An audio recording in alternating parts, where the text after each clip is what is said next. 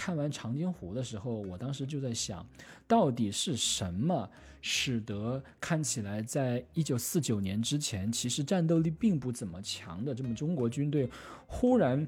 到了这个朝鲜战场就。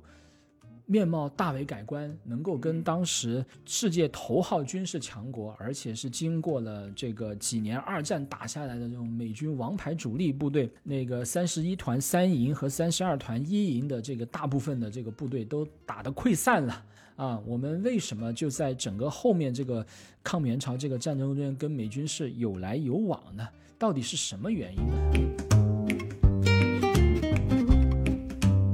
没有他们。苏联的那一五二五那几百个援助中国的项目就落地不了中国，没有他们，中国军事工业的快速现代化，中国国防工业快速现代化就不会这么快，没有他们就换不来苏联的支持。Hello，大家好，Hello，大家好，这里是准风乐坛，我是老卢，我是老林，继续跟大家聊最新的。资讯，资讯，嗯，对我们上次距离上次聊聊那个做节目已经很长一段时间了。我们上次做完一场直播之后，感觉就节目就该收了。啊。那是二零二一年的最后 一周，封箱制作，对，做了个直播节目啊。也是先提前给大家，不是提前，给大家拜一个早年晚年，对，祝大家晚年幸福，新年快乐，对，新年快乐。今天我们也有重磅的主播回归了，对。对，我们的老张回来。是。强烈要求要跟我们录录一期节目，让我们大大年初四是吧？嗯，对，这个本来想着说是不是聊个什么春节档的这些片子呀，嗯，但结果呢也都没看，因为老张想聊的是长津湖，是。对，但是呃，其实长津湖水门桥我也没看，对对对，还是先先我们仨都没有看水门桥这部新片，给给大家打个招呼，哎，大家好好久没来我们这个节目了。上次直播的时候也打了招呼，对 对，然后这个这次我们就想，呃，虽然我们仨都没有看长津湖水门桥，但是上一次上一部长津湖，对第一部嘛，对上一部我们看了，然后呢，因为这部电影所引发的很多讨论啊。很多的这个资讯呢，其实我们没有展开聊过。对，然后呢，老张又是典型的军迷，上次大家可能也知道，也领略过了。对，军迷，然后同时呢，也对这个长津湖甚至抗美援朝这段历史啊，非常的熟悉。嗯，正好呢，借这次机会，我们就可以针对啊抗美援朝战争以及这次电影长津湖为背景的整个战役的情况，我们做一次盘点。对，就每次老张一来吧，我就心里就紧张了。就是我觉得老张一来就没咱俩说话，至少没有我说话的份儿了。就是我就就是知识知识这知识框架完全不同，是吧？今天我就定位自己是个捧哏，嗯，就是在旁边说。哎哎哦，原来这样，好嘛，瞧瞧，大概我就就就就几句词儿，我就我就可以。您猜怎么着？对对对对，还有这事儿，就各种的，就基本上就全是感叹词。对对，所以也是先得问老张一个问题，就是为什么要现在聊？长津湖这个这么敏感的一个，对上次之前老张那几那期那两期节目就已经 找不着了，被被卡卡掉了，是吗？啊，聊邓小平时代的那两期，还不是还剩一期吗？没有没有了，都没有，都没两期都没了。对对对，所以这个一定要把握好尺度。对，老张为什么会想要聊这个长津湖这个电影？呃，因为一来呢，我觉得《长津湖》是去年中国大陆的这个票房冠军，而且是影史以来票房最高的一个现象级的这么一个电影。嗯，但这个电影呢，它有续集，今年看起来在春节档那个制霸或者领先也是概率比较大的。嗯，而这个电影又非常特别，我观察到一个比较有意思的一个现象，就是说。嗯，去年十月份这个片上的时候，我问你们俩我们要不要做这么一期节目，然后应该那个林老师应该到现在也没看过这个，没去影院看过吧？因为如果不是我们线上看，对，不是我们做这期节目，可能线上也不会看。嗯，呃，卢老师呢应该是去看过，但感觉呢就是说那个，呃，可能感触也没有那么多。嗯，然后。其实哈，就是那我作为对军事、对历史比较感兴趣的这么一个一个一个爱好者呢，其实对抗美援朝这个题材相对还比较关注。我关注到呢，不仅仅是长津湖取得了一个现象级的一个票房，最近几年呢，出现了一波以抗美援朝为背景的这么一些电影。比如说，我帮大家来回顾回顾啊，我们不讲太太久远的，嗯，一六年，然后刘烨。他们有一个电影叫做《我的战争》，对这个是最近几年最早的一个讲抗美援朝的一个电影。对，到后来呢，又会有二零年的《金刚川》，到二零年还有一个《英雄连》，到去年还有两个网络电影，一个叫做《浴血无名川》和《血战狙击岭》。可能这两个，可能两位应该是不会去看，但我想作为从业者来讲，可能会在你的朋友圈里头会刷到过，因为这两个是网络电影，嗯，界为这个抗美援朝去做出的一个自交出自己的一个答卷。然后今天我们要来做这个节目呢，我其实呃上午呢时间有限，本来我觉得应该去看一看这个水门桥的，但是你呃大家也可以关注到，在这个春节档里头还有一个。以同样为抗美援朝为背景，而且是来自一个知名导演张艺谋的这么一个狙击手，那我呢就去选择看了《呃狙击手》这个片，所以我能够感觉到啊，感觉到这一两年，刚刚我隶属的是在电影这个层面上已经有不少讲抗美援朝的，在剧集这个领域里头，一九年的三八线，然后去年有个战火熔炉。到啊，呃，到去年还有一个口碑还不错的这个能文能武的李延年，你会发现，确实是影视剧这个层面上就集中出现了一波讲抗美援朝的。嗯，但是你会发现在评论圈有一个有意思的一个现象，就除了我们依然很那个犀利的波米做了一圈，在小范围内做了一圈节目啊，我平时经常听的一些这种播客节目，比如说像什么。电影疗养院呀，啊，那个大话，嗯，大话电影啊，嗯。呃，好像都有意识，包括黑水公园呀，可能都有意识的回避了这个题材。然后我看到的，就像有一个叫什么电台，应该是几个可能从北美学电影回来，然后现在在国内从业的这么几个年轻人做的，做对 孔老师啊，他们应该是做过一期，我觉得他的用词也还是挺谨慎的。他说的是一次这个大概表达意思是显得过于急切了，而且在措辞和整个的这个评论视角上还非常的这个谨慎。是，嗯，这个也不用讳言，因为这个片子我觉得大家都能感受到，因为它已经不单纯的是一个一个商业电影或者是一个艺术电有作者表达的一个电影，它首先是一个国家在中美对抗的大的环境下承担的一个很重要的宣传任务的这么一个片子，所以大家比较谨慎，我觉得这是也是可以理解的。不过我自己觉得啊，就站在帮助政府去理解或者是宣传这个片子的这个角度上，还是有一些可挖掘的一些点是属于正能量的，而且是属于可能有一些我们一般大众没有理会透的。所以我想，我们可以做一期节目，顺带着由这个长津湖，我们可以聊一聊，站在大的中美对抗的背景下，呃为什么会出现了这么一个片子，以及最近其他的像我们刚刚提到的李延年呀、狙击手这样的一些片子，他们各自有哪些特点，以及在历史上，我觉得一直驱动我对抗美援朝题材的这些书籍啊、影视作品啊，有很强烈的这种关注，是在于我一直认为。当年的那波志愿军战士是非常可敬可爱，而且我们曾经在相当长的一段时间内没有给到他们足够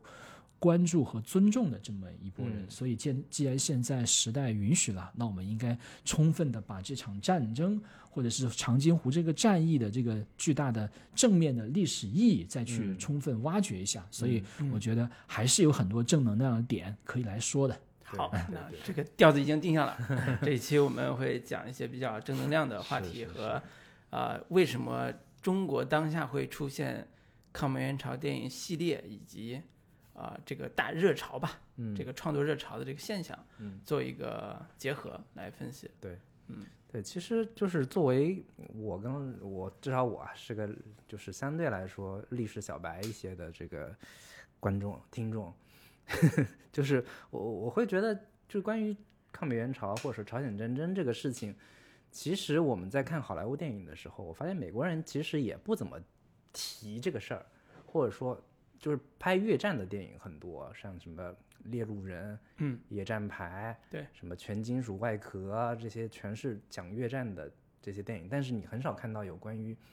就是朝鲜战争的好莱坞电影。韩国前些年拍了一部《太极极太极旗飘旗飘扬》，扬，对但是那是前些年啊，零四年，零四年 韩国电影票房十几年冠军，前了对哎对对对对当时韩国票房冠军嘛，对。对，我能想到的是那个呃罗伯特·奥尔特曼拍过一叫《陆军野战医院》，嗯，那是拍朝鲜战争的，但是那个拍摄年代是在七零年代，对而且那个那那个背景那个其实战场是只局限在对。美军的这个后勤保障部队，一枪未开这么一个一个一个一个战争片，所以你看，就是对于美国人来说，就是朝鲜战争也是一场他们说的被遗忘的战争，他们很少在影视作品里面展现。嗯。我们早年间呢，其实拍过看过像《英雄儿女》啊、《山连岭》啊，以及我们就是就我粗浅的一些历史知识来说，就大概有一个脑子里面有一个基本的概念框架，或者说我们知道了一些英雄人物，什么黄继光呀、邱少云呀等等的，像我开炮啊什么。就是等等这样的一些一些东西，但具体到底这场战争是怎么回事儿，嗯，以及说长津湖这个电影在拍之前，就我我我或者说我看到这个电影之前，我都其实不太知道长津湖的这个战役对到底是怎么回事儿。刚兰提到说前期像什么有就是运动战，后期是什么阵地战，就是具体就是朝鲜战争它分成几个阶段。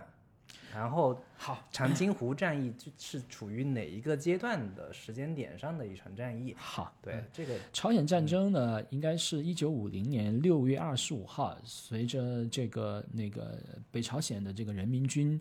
呃，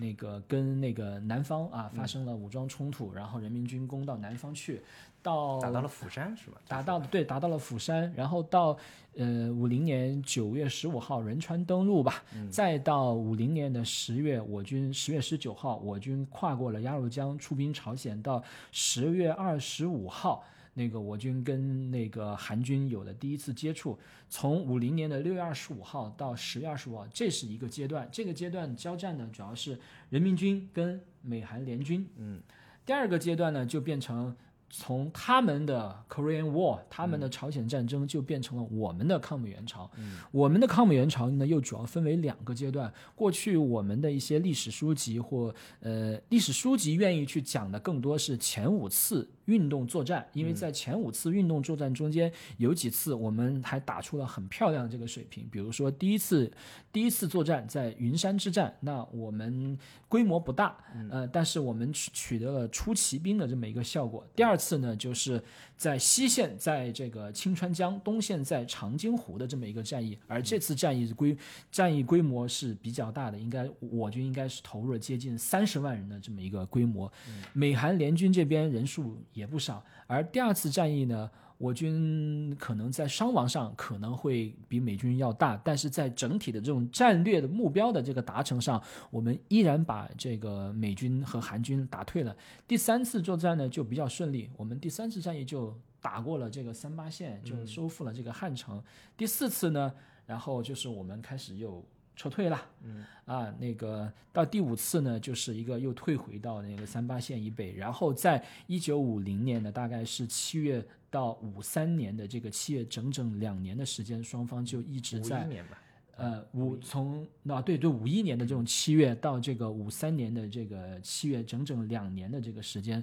双方基本就是以三八线为轴心相互拉锯，所以可以三年的我们的三年抗美援朝，基本可以说大半年的运动战和两年的这个阵地战。然后英雄儿女、上甘岭啊，那这都是发生在后面两年的这个事情，包括金刚川的背景也是在这个后面两年的。嗯，那个韩国也有个高地战，也是在签约前后，对，也是在最后阶段。对，其实可以请老张来聊一聊，说长津湖为什么我们会就是拍抗美在这次把它拿出来做一个重点来拍。为什么会去拍长津湖这个电影？嗯嗯我觉得我们的这个节目可以就从这个大家很多人关心的这个话题来切入哈。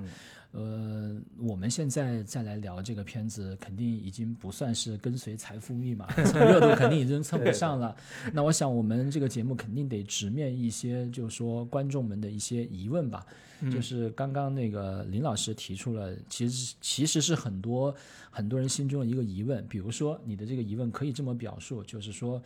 呃，我们以前拍这个抗美援朝的，你可以看到《英雄儿女》啊，《上甘岭》，那都讲的是阵地战的那个阶段，然后还有那个那个奇袭白虎团啊，那讲的是这个五三年最后一次这个金城战役。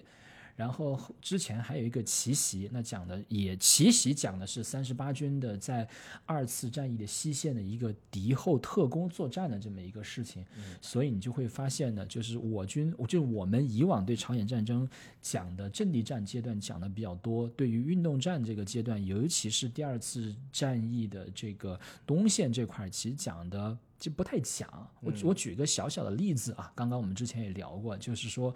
呃，大家一讲到这个那个我军的这种战斗英雄，大家可能会想到那个什么董存瑞啊、邱少云啊、黄继光啊，但其实我跟大家说，呃，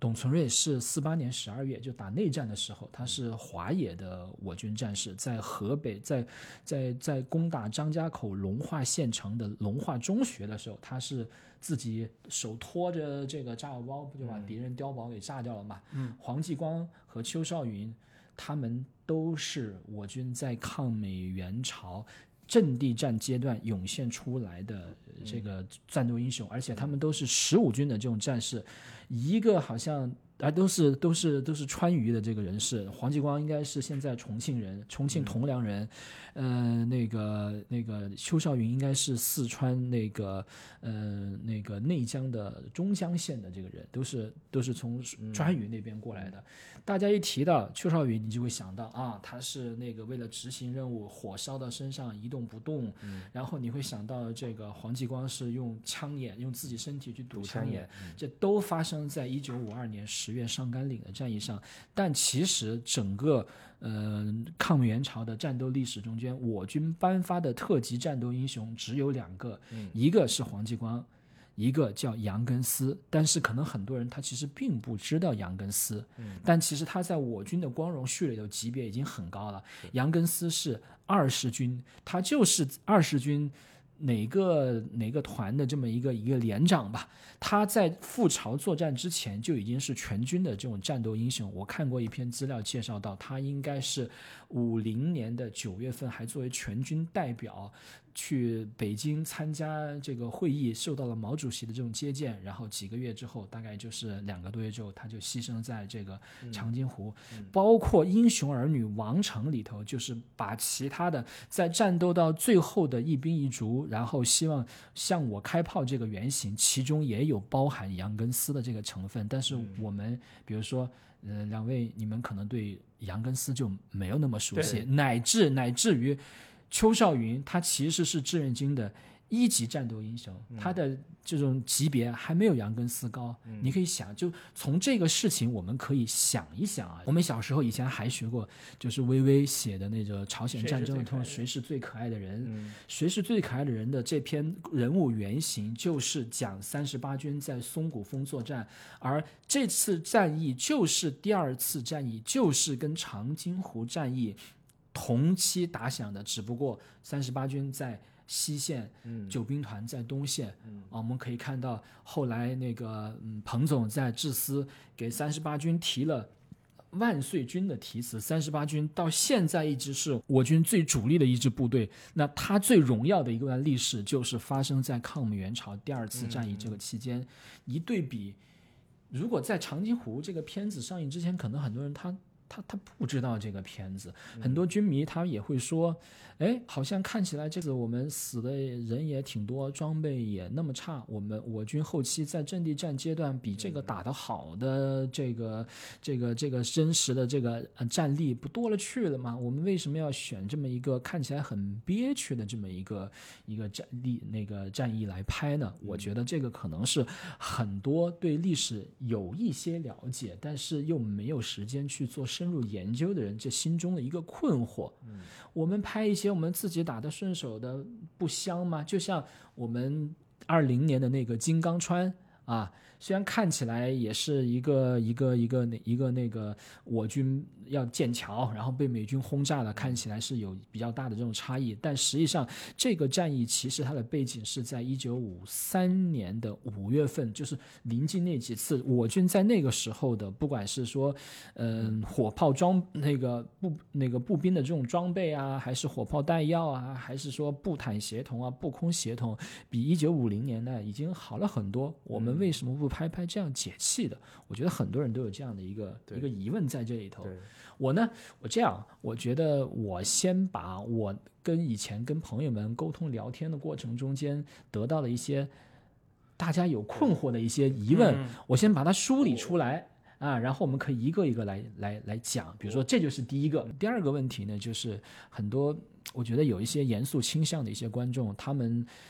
把整个片子看下来之后，对这个片子还有很多本身基于创作规律啊，或者是史实还原的一些疑问。比如说，嗯。很多人觉得像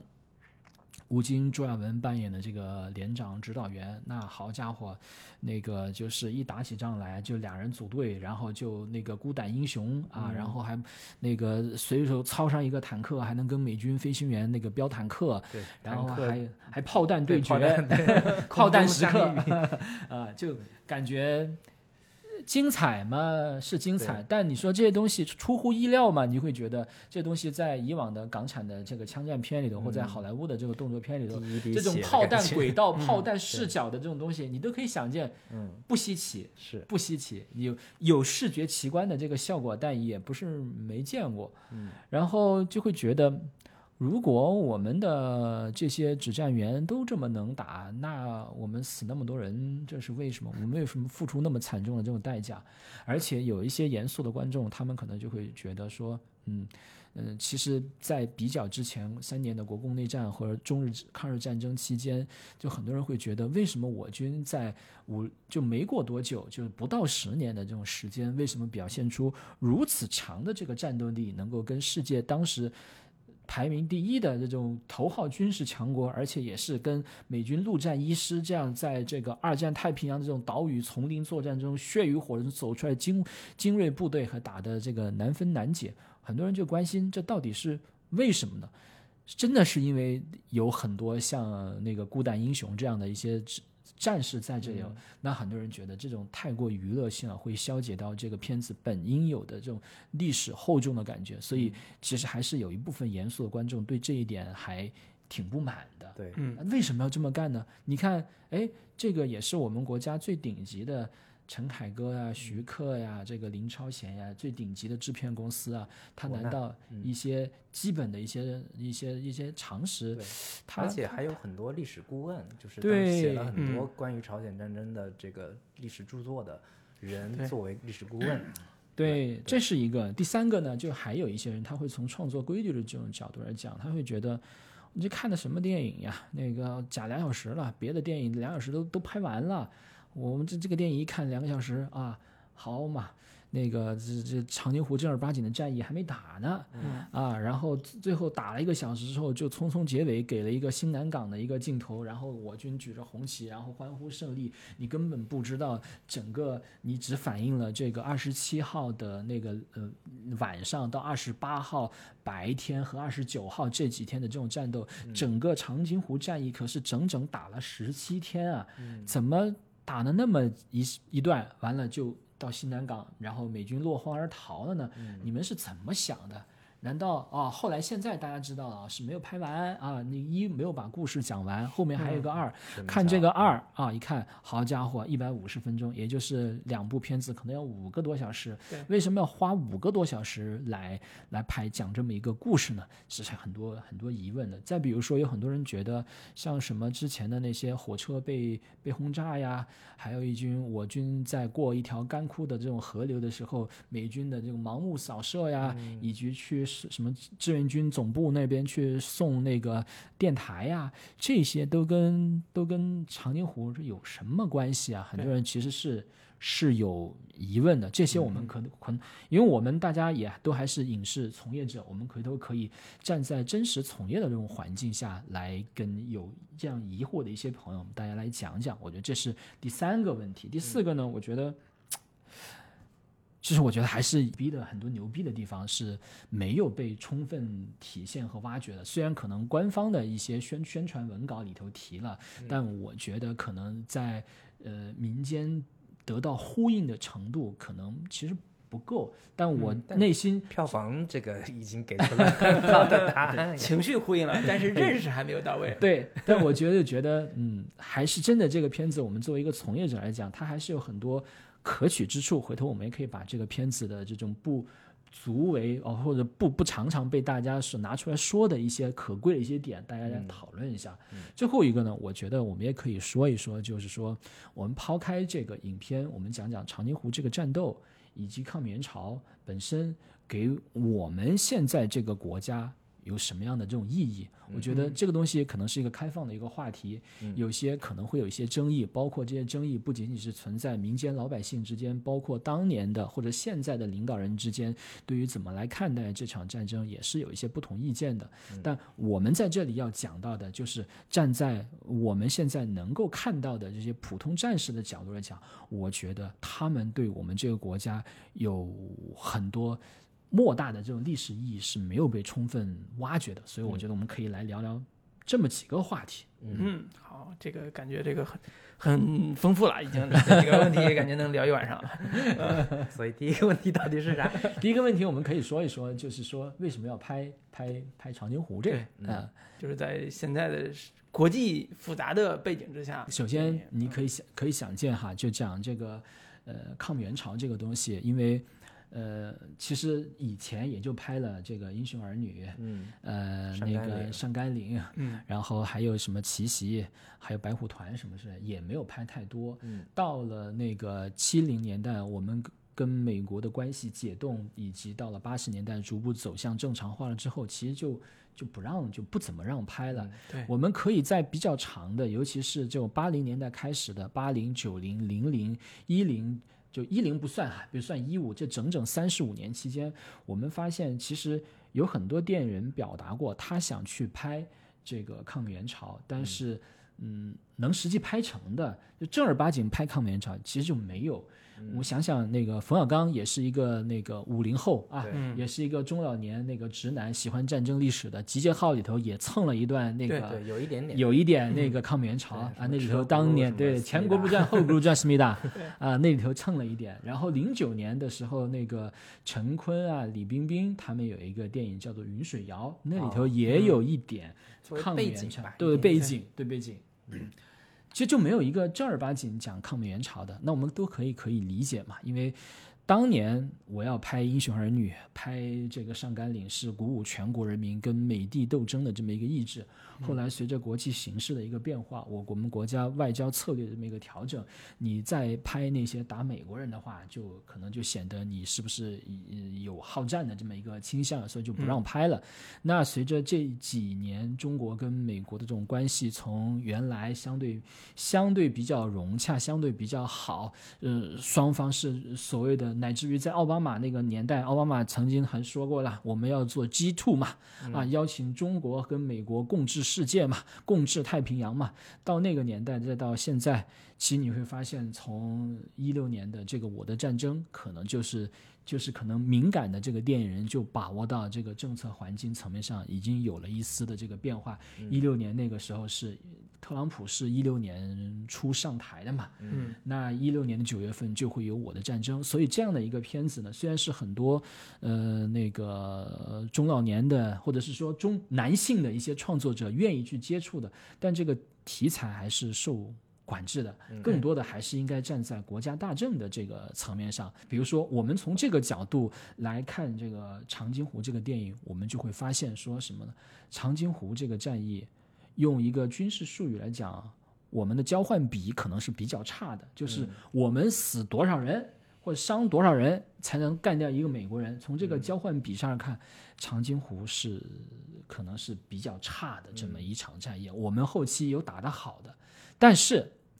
我在这里要讲，就是说朝鲜战争呢，在我们这儿呢，曾经一度也不怎么说，在美国那边呢。更加的不怎么说，他们就有一个说法，就是朝鲜战争是一个被遗忘的战争。但是在整体被遗忘的这么一个大环境之下，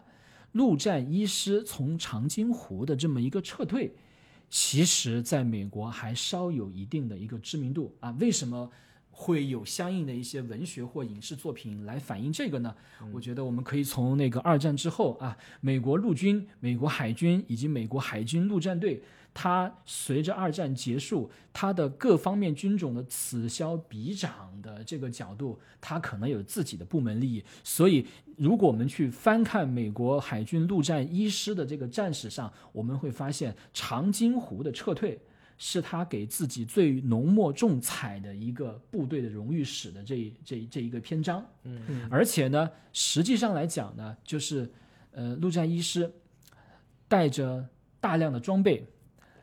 而且用美国人话来讲，就是我没有遗留下一个伤病员，leave no one behind。嗯，这个是很符合美国价值观的一个的。我们一起上战场，我们一起回家。那个长官要带着负伤的士兵们回家，这个是挺符合的这种美式价值观的这种宣传需求的。所以呢，其实长津湖的这个撤退呢，其实在美国还稍有知名度，有一定知名度。所以我自己认为啊，我们这个片子。它既然是一个，首先它的第一属性是一个政治宣传的属性的话，那我觉得这个片子不仅仅是鼓励中国人民的这个斗争意志的，其实在一定程度上也是拍给美国政治家们看的。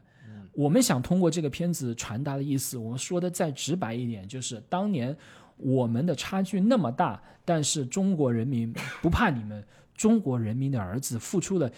那么多英勇的这种子弟付出那么巨大的牺牲和代价，但我们就是要把美国人给赶跑。嗯，而现在我们的差距已经没有那么大了。我我我不知道诸位可能现在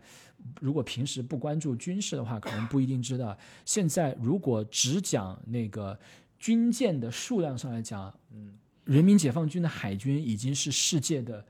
第一舰队了。就是我们的这种水面作战舰艇的数量已经超过了美国，嗯，我就不再细说。现在这，尤其是最近这十几年，尤其是党的十八大以来，我们在国防、军事、工业现代化上面取得了巨大的这个进步。所以，我觉得这个片子代表中国政府要说一句话，就是说，嗯，呃，我没有必要怕你，你也不要低估中国人民的这个斗争意志，而且。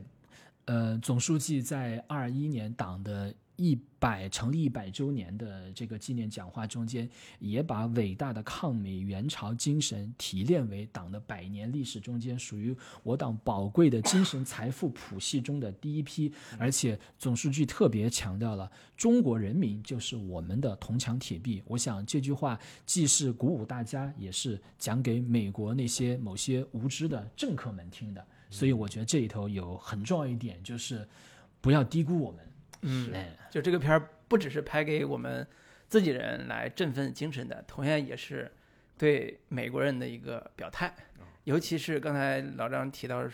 长津湖这个战役，在美国的军事史上也是一个对他们来讲一个特别有标志性的，尤其陆战一师这种精锐部队。标志性的这个所谓的撤退，嗯。啊，包括文在寅这个韩国总统也是从那个时候作为一个小孩儿撤退的，祖祖祖就是父父母辈，父母辈对，带着他，他当时是个孩子嘛，嗯，撤退之后保全了性命，才有今天韩国这个 文在寅总统，所以对。他们来讲也是一个胜利。那反过来讲，我们国内要以这个时间点上，以这个时代的时间点上拍这样一个反映我们志愿军战士在朝作战的这样一个长津湖战役。目的也很明确了，就是我们要把这个所谓的历史意义重新拿出来定位啊，尤其在长津湖战役这个事情上，鼓励民众不要怕美国人，同时也要告诉美国人，就是说，除了不要低估我们的意志之外，你们的情报预判工作可能也需要加强，这是第二个点。因为我们看这个电影的时候，我们就能够看到，像麦克阿瑟的或者是哦阿尔弗雷德里的台词就说了，这帮洗衣工。嗯拿着低劣的装备，他怎么敢出兵来跟我们作战？在这里讲的是什么呢？就是这个是第二次战役，就是长津湖是二次战役的东线。其实第一次战役都已经打响了，美韩联军他其实知道，呃，朝鲜的北边的这个山地中间可能有中国军队，但是他们对中国人。呃，还是挺轻视的，因为他们觉得中国人如果是出兵的话，也就是个三四万的这个小规模部队，而且是驻扎在这个中朝边境鸭绿江沿线，然后重点是保卫一些呃鸭绿江上的一些水库啊，同时防止这个朝鲜的难民过分的涌入这个中国境内。他们觉得战略那个志愿军的这个作战的胆略可能就只到这个层级，但他们断然想不到我军出动了近三十万人。试图对美军的王牌部队进行了围歼。当然，我们可以讲，就在东线啊，我们可能这个打美国的第十军，尤其是其第十军中的主力陆战一师，我们打的其实不太好，不算那么的那么的漂亮啊。但是，其实我们在西线就清川江这一战，把美美国的第八集团军打的真的就是稀里哗啦的。我说，我说在讲那个松骨峰的这个狙击战的时候，就是前后。后面增援的美军和前面撤退的美军就往这个松骨峰的这个高地上去奔，就是前后只相差一公里，就是突破不了。最后第八集团军在大踏步的这个撤退，付出了大量辎重装备和人员损失的前提下，才安全撤回来。他这个跟那个东线的陆战一师带着完整的辎重装备、伤员还有难民，然后再乘船撤走，那个狼狈不堪的程度，那可不是同日而同日而语的。对，所以就是很多人都会想，为什么不拍拍一个青青 江川呢？对，金刚川都拍了，为什么不拍一个这个？为什么不拍一个看的会更解气一点，或者说就更能。就是扬我国威的那个感觉，这个就涉及到电影里边，就是呃长津湖第一部吧。电影里边涉及到很多跟主线没关系的情节，以及各种各样的。你觉得我们要看的是，就算是一场历史意义的这个战役，那我们也要看长津湖战役本身的这个作战和双方力量对抗，以及他们这支不管是主力部队哪一支主力部队吧，他们在这战场里边的表现。对，这是。原始的我们在看这部电影的期待，但是到电影院一看，说我天，这支小分队又送电台，又炸人家的 信号塔，最后呢，人家第一部结尾还是就跑了，也不知道为啥跑的，就是整个故事支离破碎。对。然后第二部因为我们没没看嘛，所以我们也不好评价，所以就针对电影就出现很多争议。对，就是这个电影，我当时看的时候，我就有有一种感觉，就是他又要想讲一个特别全局的那个，就是。全视角、全景式的，要展现说有中南高层的、中南海的，然后彭彭老总那边的指挥的，然后美国麦克阿瑟什么的都都出来了。但是呢，又又要想通过就是那个易烊千玺，就是跟吴京和他们的那个那个那个那个穿插连那个那个那个小队，对他们的一个就是从一个普通士兵的这样的一个视角出发来展现整个战场局势。但是这这两两者之间是。有点反复的在，在完成度很低嘛？对，就是你你你以往看，比如说像什么中途岛战役那种，它真的是一个全景式的展现。决战中途岛，对对，就是前几年上的那个是吧？对对。虽然那个片子也不算是特别好的一个一个战争片，但是你能感受到它是一个，它能把战场的细节、对战役的细节，然后他们的战略部署到底是什么样的，然后高层他们是怎么怎么决策的，沙盘怎么推演的。对。就是，但你在看金不是金刚川，就是长津湖的时候，你会觉得这两个视角是有点。有点在互相争 争夺这个主就是主导权的这样的一个感觉，就是会会让人觉得我我不知道到底应该带入哪个部分。好多影迷都有这样的困惑，但我说我们几个人也算是在影视行业从业里头啊，我觉得我们还是有必要，就是说把现实的这个影视创作的这个环境跟很多对这个事情可能没有那么的这种了解，或者是对电影本身有很强烈执着热爱的一些朋友，我们去做一些一些铺垫性的一些说明和解释吧。不算不上为为公司、为博纳或者是为创作者去洗地，但确实是可能现实环境就是这样。第一呢，首先我觉得刚刚两位转述到的这些对一个战争片的这么一个期待，我觉得是属于因为最近这二三十年，我们的很多影迷是在全世界的范围内选片子来看的，所以我们对这种战争片它的模式其实可能会会会有一个熟悉和了解了，但其实你会发现，所谓战争片的模式，呃，我们把它分为，比如说是欧美这个派系和这个中国俄罗斯这么一个派系的话，中国俄罗斯特别就有一个传统，就像那个什么三大战役呀、嗯嗯。解放啊、维维昆仑，或者说莫斯科保卫战、斯大林格勒保卫战这样的，这样的就是往往都是非常宏大大格局，然后从领导人讲到中间的将领，再讲到下面的这种指挥官，这是一种这种套路。而且这种套路的下面呢，可能对于很多人文主义精神比较强一点人来讲，这种反思的性可能不够。所以反思性就是对战争的这种残酷，对人性的这种摧残，可能没在这种套路下，可能他他他。不不太花笔墨嗯去着力这部分，对他这种这种类型的这种片子，更大的是说鼓励民众激发这个斗志，然后去打击这个侵略者，这是一种套路。那像那个，比如说，比如说像更加聚焦一点，把领导层的这种去掉的话，那大家其实可以去看看这个今那个今年上的那个狙击手啊、非常聚焦啊，战斗就发生在一个班，最高的官儿就是连长。然后就是中间的一个班长带着一个班的这个人，我觉得这种套路下就是有不同的这种创作模式吧。但是我们刚刚应该应该也能够体会到，《长津湖》这个片子显然是没有办法走这种小而这种个性化的这种角度，它必然是要从一个大的一个格局来展开来叙述。就像，当然，我觉得像那个《决战中途岛》啊，它我觉得它属于在这方面做的比较好的哈。就人家的这个片子，它可都不是说从中途岛这个战役的起始开始，人家是从太平洋战争为什么爆发，然后到奇袭珍珠港，再再到之前的珊瑚海海战，再到一九四一年六月四号的这个中途岛，人家是在一一步步还原。我觉得这个是人家做得好的一方面。但是我提醒大家，就是我们比如说我自己认为《决战中途岛》嗯还拍的挺好的，但这个片子的这个绝大部分的这种嗯那个资金供给方。就是博纳影业，这个片子就是博纳做的，所以博纳为这个二所以战电影也做过做出了贡献。所以你如果认为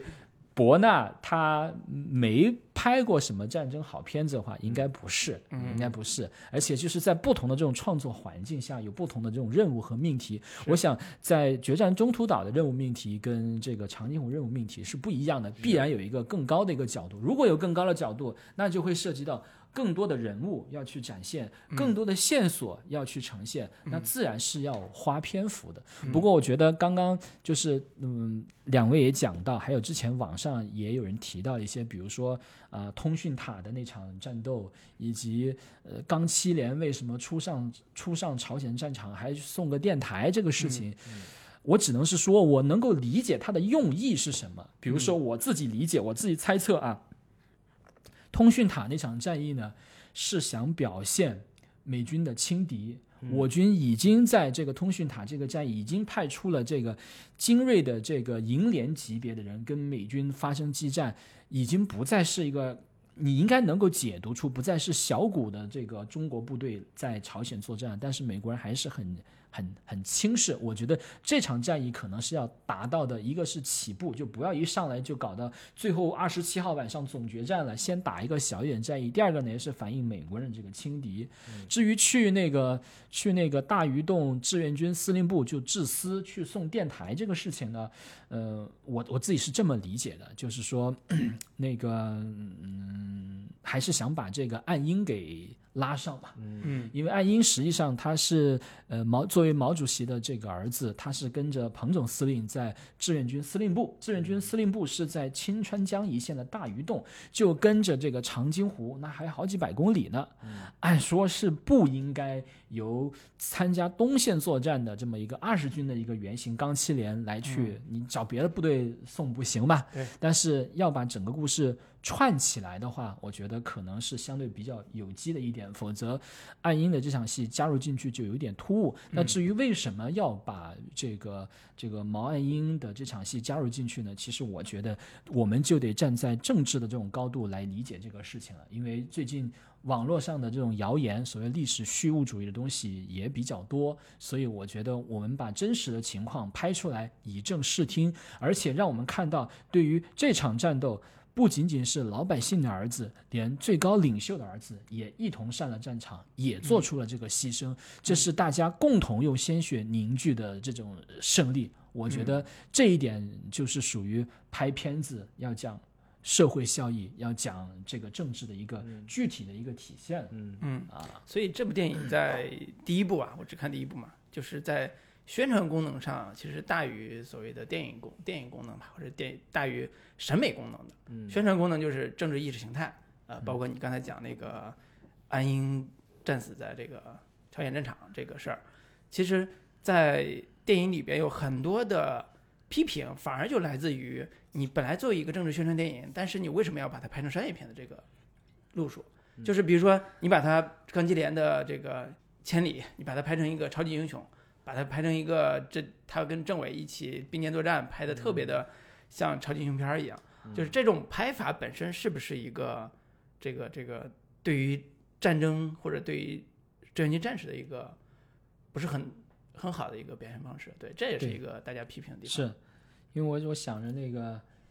他现在都拍成这样这么娱乐性了，用了全是有有影响力的这种明星，嗯啊，用了这种很那个很城市化的、很成熟的这种类型创作手法，嗯即便是拍成这样，林老师这样也不看。如果他拍成更写实的，那就更加没人看了。所以就是不严肃嘛，你做一个历史题材的 你这么想吧，决战中途岛》相对拍的比较严肃了吧？嗯，但是国内票房你看看有多少？家那跟我们中国有啥关系？对，中途岛海战跟我们也没啥关系。我觉得它，嗯，就是因为它相对拍的娱乐性比较强，然后又请了一些大明星，并且它的这个各种的，就是战争大场面能够嗯足够满足，就是一般观众。尽管特效 各方面也是存在一些瑕疵啊，但是它能够满足观众对于战争片，尤其是直男观众、男性观众嗯对于战争片的一些偏好吧。嗯我觉得它能够取得这样的一个票房成绩，才是一个比较合理的一个一个一个情况它。合理嗯，但是这个我这次我看这个《水门桥》的票房啊，其实嗯低于预期。嗯。啊，三天四天大概是不到二十亿吧，嗯，其实是低于预期的，也导致整个春节档票房就直线这个下滑。主要或者是票价叫没有到预期，对对，没到预期，嗯。对，所以这个也是一个所谓呃如何在呃这个电影这个市场上赢得票房和赢得尊重的嗯。这个选择。你要想赢得票房，那可能会损失一部分像我们这种很挑剔的这种观影的这个人群的这个嗯。这个这个拒绝。但如果你要想赢得这个情绪性的票房，就是大家从老百姓你也不在乎这个电影拍的好不好，或者拍的多么有现实感，对。那你就去看一下中国人中国当年的志愿军战士怎么把美国人打打败的，就冲这个去，那可能你就能满足你的对。消费需求。对，因为现在的主旋律其实也要讲讲讲究这个市场反响跟整个的观众的一个接受。主要是制片公司得收回它的票房。包括像就是博纳他们已经运作了一就是相对比较成熟的主旋律的一个娱乐化的拍法，嗯，就是包括之前徐克拍那个那个《智取智取威虎山呀，嗯然后包括林超贤，所谓的那那个红色宇宙的这样这样的一些片子，他他们其实其实已经摸索出了一套既能满足观众需求，嗯同时也能满足政治宣传这样的一个诉求的嗯一个，你可以说是创作模式，或者说某某些套路跟方法吧，对，很好的运用到他们的一个实际的创作过程当中来。实际效果是票房和政治宣传目的可能都达到了。对。是。刚刚刚刚大家聊到这里的时候，就觉得这些这种孤胆英雄式的这种拍法哈，不符合史实，消解了这个片子本身应该具有的这种严肃性。嗯。那讲到这个话题呢，我觉得我我先提一个另外的一个片子，就是呃去年年末的时候呢，应该是下半年的时候有一个呃剧集啊，叫做嗯《功勋》。功勋的讲呃讲了八个获得共和国功勋的真实人物的这种故事，每个人六集。这个剧集的这种第一部名字叫做《能文能武的李延年》，它讲的是什么呢？就是讲一个在抗美援朝战场上的一个连级呃指导员的这么一个事情。我为什么提这个呢？因为在因为我对历史相对来说平时也会琢磨，会去想。所以在想看完长津湖的时候，我当时就在想，到底是什么使得看起来在一九四九年之前，其实战斗力并不怎么强的这么中国军队，忽然到了这个朝鲜战场，就面貌大为改观，能够跟当时世界头号军事强国，而且是经过了这个几年二战打下来的这种美军王牌主力部队。你别说，我们虽然没有全歼他们，但是我们第一把他们三十一团级战斗队的团长、啊团部以及这那个三十一团三营和三十二团一营的这个大部分的这个部队都打得溃散了，啊，我们为什么就在整个后面这个抗美援朝这个战争中间跟美军是有来有往呢？到底是什么原因呢？我自己给自己设定了这个问题，我现在对这个问题的这种解答，我自己认为是因为有。党的坚强领导，有中国普通的士兵和中下级军官，他们顽强的这种战斗意志和执行力。第三呢，再加上苏联的这种武器装备，在我我的这个这种价值的这个排序中间，我觉得把党的领导，我是始终是放在第一位。我真我我真的不是说要说我们为了这个节目讲一些那个政治正确话，我真的就是觉得，真的就是觉得是党的这个组织和领导。然后还有低层的这些中国那个士兵和中下级军官，他们顽强的这个意志力，我看这个东西，我看了好多东西，我就觉得特别的感动。嗯，但是这个这个片子它是没拍出来，但去看那个能文能武的李延年，我真的就觉得就拍得好。嗯，他解决了好多问题，就比如说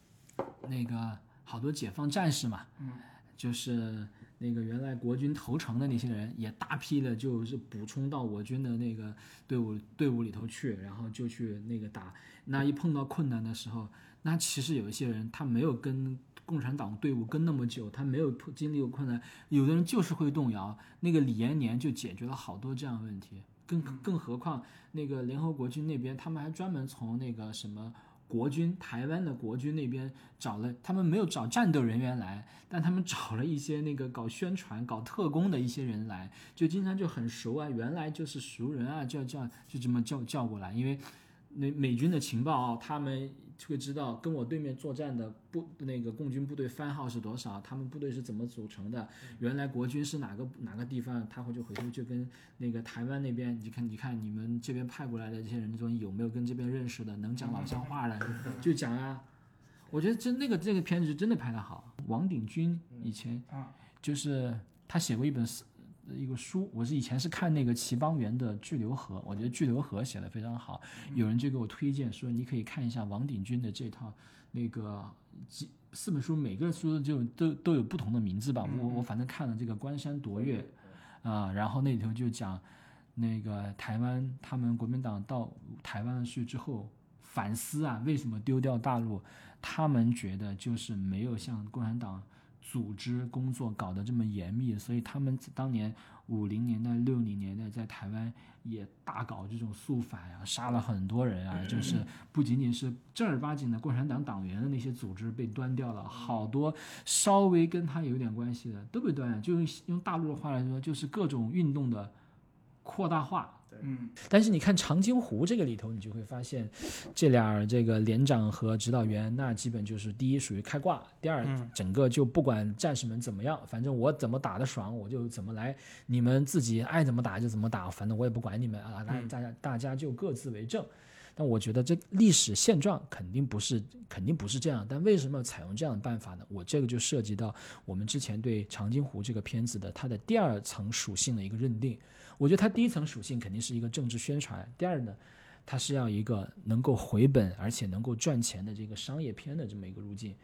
能文能武的李延年拍的很好啊，我看在豆瓣上是属于近些年我刚刚提到的那些抗美援朝援朝题材的那些影视作品中间，它的口碑是最好的。但是播放量嗯有限，讨论度有限，因为你太写实了，你太还原真相，人性就是这样。所以我要在这里再说，就是，并不是电影并不时刻都肩负着历史教育的这个责任在这里头。如果你想看到严肃的这个历史，可能有的时候有些电影。它不一定在每一个场景都给你奉献那些经过考据的、还原度很高的东西。电影毕竟是一个商业性的东西，它要去挣钱。如果你都拍的像纪录片一样，那可能就没人看了。但反倒是像经过湄公河、经过红海行动这样好几部这种类型片，那个试验的屡试不爽的港式动作枪战片这个路子，其实是非常灵验的。比如说，我再举一个片子，就《八佰》。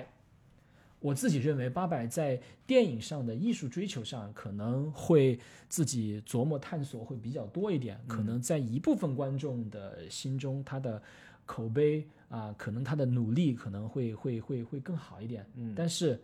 即便如此，它的票房最终也是三十二还是三十三个亿，而且它号称是在此之前是花五个亿还是七个亿。那如果是不管是按五个亿、七个亿来讲，第一，他可能也没赚多少钱；第二，在此之前也不知道中国战争片的这种票房天花板在哪里。所以，当长津湖、博纳他们在操作这个片子的时候，十三个十三个亿投入，那么多演员，那么多这种大牌的这种导演演员需要协调的时候，把这个东西拍完，同时能够赚到钱，就变成一个很重要的一个事情。所以我们不能苛责你，既能完成政治宣传。然后商业上你还有不亏钱，你自己能赚钱，你还要能够给我拍出这个艺术上非常有追求，从对创作规律的尊崇、对人物的刻画、对情节的塑造都非常有可圈可点的这么一个各方面都很拿得出手的那个片子。我觉得在长津湖这样的一个创作背景下，我觉得可能我们对他们的要求可能会偏严格了一点啊，这是我自己的一个看法啊。基本的总结起来就是都不容易，就是就是又能让上面满意，又能让这个观众都能满意，就是这是一个非常大的一个挑战。对对，我觉得就总结起来了。就比如说，我说我觉得他八佰还拍的挺好，但也是一片骂声。就比如说，我觉得《决战中途岛》还挺好的，至少我站在军迷的这种角度来讲，我是第一次在大荧幕上看到了真实还原的俯冲战斗机轰炸。驾驶员的这个视角的，因为这个视角其实是以前的这个片子的技术条件实现不了的，你只能站在舰艇上啊，你看到看上面看到它俯冲轰炸机下来是如何，但是决战中途岛它能够把你带入了第一人称的主观视角，让你看到俯冲是一个什么样的场景，这已经是一个很大的突破了。而且我自己认为，那个新版的这个决战中途岛比老版的要好很多。然而又怎么样呢？也是博纳主导的一个片子啊。该骂还得骂，票房一般还得一般，所以我觉得就是说，嗯，我觉得他们也挺不容易的。你要相信，你要相信陈凯歌、徐克、林超贤、黄建新、于东这一波人都是中国最精英的这些这些电影从业者。就是如果你觉得很多问题很基础，你能看到别人他就看不到吗？嗯，那我想他肯定是有他的考虑啊。我我还是回回到一个就是相对比较就是站在普通影迷的角度来说，其实对于观众来说，就是我我只想看到一部好看的电影，或者说嗯对于我我我跟老卢这样的影迷来而言，就是我还是不太习惯说我跟我跟更去有权势的一方去产生共情，或者说有有这样的站在他们的立场上去去思考说。嗯啊，这个这个又能让上面满意，又能让观众满意，这个事情有多不容易。或或者换句话说，其实我们在经过一些呃教育之后，我们对于政治宣传这个事情本身是有一定的想法的。嗯就是一旦进入到有一些话题或者有一些有一些东西进入到政治宣传这个领域之后，就会出现一个说，呃，那这个东西是不是一定是对的？嗯。就是比如说，我们现在来掀起一波中国当下掀起一波抗美援朝的这个电影，来鼓动大家对于美国同仇敌忾，啊，对于我们老林这这个在长津湖是在网站上看的，嗯，网站上的这个弹幕就会出现大量的说苹果手机不香了，嗯。老子要把它砸了，嗯嗯对美国人过圣诞节了，对，再不过圣诞节了，谁过圣诞节我就跟他绝交，就这种。对对对，就是类似这种情绪啊、其实是我我自己啊，作为这种呃经过一定教育的这种这种普通人的警惕所警惕的，就是我们希望我们看美国和美国人能分开看，就像别人能希望我们把我们自己和那些贪官污吏分开一样，我们跟他们不是一拨人。对，所以这这个就是一个非常微妙的一个情绪，就是一旦涉及到当你拍电影的目的是要做宣传的时候，那我就要在我你为什么要宣传我？为为什么要教育我？难道我自己还不够聪明吗？或者对对这个世界还认知不够吗？就是会有这样一个直接的这种心理啊。同时呢，我们对于历史又是好奇的，嗯，我们希望历史是能够满足我们对于这个世界真实的一个认知的。这个认知最好是不加滤镜，但是我们不能保证任何一个段历史不加滤镜，但是我们希望从多个信息来源和多个维度来来共同的认证这个历史的一个真相的可能性。嗯，这个是我对历史的看法。所以这两个要求，这两个东西都要求我看这种电影的时候就带着一定警惕性，就希望我不会被这里边的某种情绪所裹挟，同时我也希望对某种历史有更加清晰的或者有更加直接的了解。所以为什么今天老张请老张聊，包括老张非常主动的聊长津湖，我们也觉得值得聊一聊，也是这个原因，就是其实长津湖战役包括抗美援朝战争，在我和老林的呃所谓的知识架构里边或者认知认知里边都不一定是完整的，嗯，甚至说有非常多的信息的缺失。这个缺失一方面是我们对于整段历史的这个全景式的了解，同时对于抗美援朝本身的历史价值和我们当下的这个大家对它的评价，嗯，其实都是缺失的。所以这些维度都可能是我们今天要聊这个抗美援朝战争里边的这部电影，嗯，能够能够在深挖的或者能够表达的。对，嗯就是我我其实当然也能理解老张刚刚所说的所有的这一切，就是我也能理解说一部电影它想要它所承担的意识形态宣传的这样的一个功能，但是呢，主旋律这个东西其实我其实不反对，嗯，而且呢，我觉得，但是主旋律表达这个东西是也是有高下之分的嘛。就是你包括你看所有的一些好莱坞电影、美国电影，它也有主旋律的这样的一个成分，只不过它把你看它珍珠港都拍成啥了？对，它把主旋律包裹的更丝滑、嗯更顺滑，更能让你就是一般观众能够真的就是带入其中，并且嗯接受它的那个对价值观。包括好莱坞里边经常会拍战争片的目的就是炫耀美国的武力嗯，非常的强，迈克尔贝他们这些，嗯。一看美国电影说哇，美国武力这么强啊，那谁都打不过他。对对。同时宣传美式的某种价值观，对于、嗯。对于战争的某种反思，对于嗯。人性的某种反思，就是我们其实一直都期望说能在国产电影里面看到一些更有对于反战这样的一个，就是某某某种意义的这样的一些反思。我觉得可能就是战争的意义嘛。对战争的意义到底是什么或者对于反反战，对于战争中人性的某一嗯些思考跟探讨，可能是国产电影，呃，国产战争片能够或者说对他有所期待的这样的一个，或者说我们这类观众对他能有更多期待的这样的一些点，只不过可能对于长津湖。我水门桥我没看，对于长津湖来说，我觉得这个片子，呃，有有一些触及，但没有很更多的深入的去去对在这些点上去去挖掘，更多的还是在某一些呃带有一些民族情绪的东西。对，我会期待看到有更多的这样的一些东西，只不过我还是没有看到。但是整个影片本身而言，我还是相对能看下去的。对，基本是这样的一个、一个看法。哎，我顺着两位的这个话，我抖两个机灵啊，嗯就是实际上是也也也不能正面回应两位在反战的这个立场上对这个长津湖这个片子更多的一个期待哈，但是与这个话题相关。第一个呢，我觉得呢，长津湖这个片子算是嗯把我们这个国家呃成为了呃这个世界上第二个有能力全面反映。你的战争对手的这么一个国家，因为之前在军迷的这个圈子里头，我们觉得美国人好像对当年的日本人或者对德国人的刻画还挺也挺全面的啊，嗯。也挺那个，也挺具有反思精神的。举个举个最明显的这个例子，就是克林特·伊斯特伍德的那个父辈的这种旗帜和这个《硫磺岛来信》这两个片子，算是一个事件的两个不同视角，都讲的是硫磺岛战役，一个从美军的视角，一个从日军的这个视角。但其实你会发现，后来大家评价最高的，或者整体看下来感觉最好的，反倒是从那个日军那个守岛中将树林道中将的那个角度拍的那部《硫磺岛来信》，然后日本人在这里头并没有表现把他们之前看到那些残忍嗜杀、无惧生死的那些日本人，呃，把只表现他们的这一面，他们也反映了他们是这些日本的这种将士，也是孩子的父亲啊、别人的丈夫、别人的这个儿子，他们又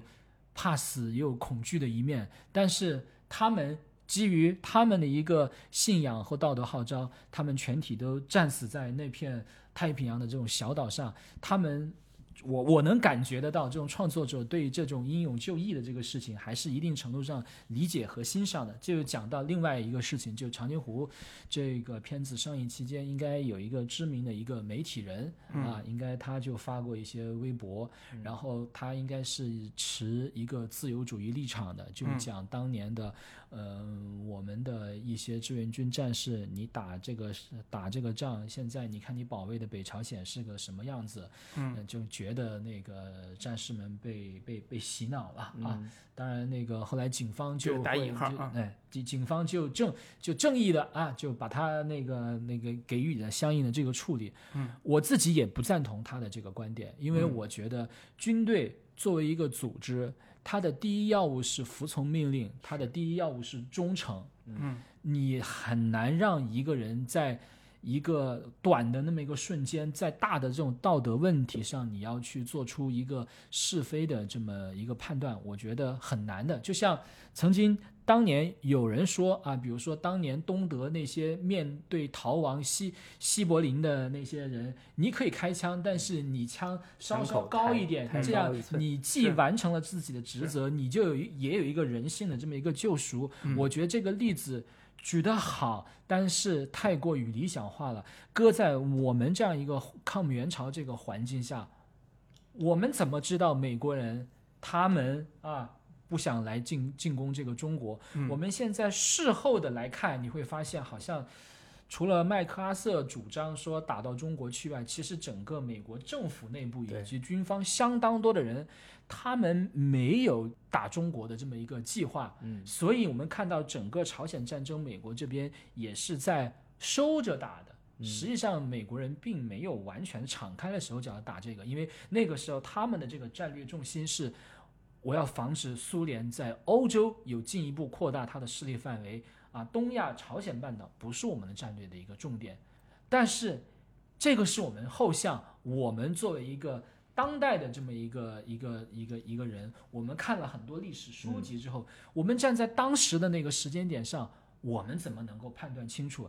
你那你更何况当年基本上是以今就像就像今天我去看狙击手的狙击手里最后一个留下来的一个呃一个战士，嗯，部队里头是把他当做大学生样的介绍，因为当年有相当多的这种战士就是农民，嗯。或者小学，他作为一个高中毕业的一个学生，就在军队里就非常受待见了。那你怎么来想象要以一群农民或者小学生的人，他来去做一个基于现在视角后向的一个判断？嗯。所以我认为军人的第一使命是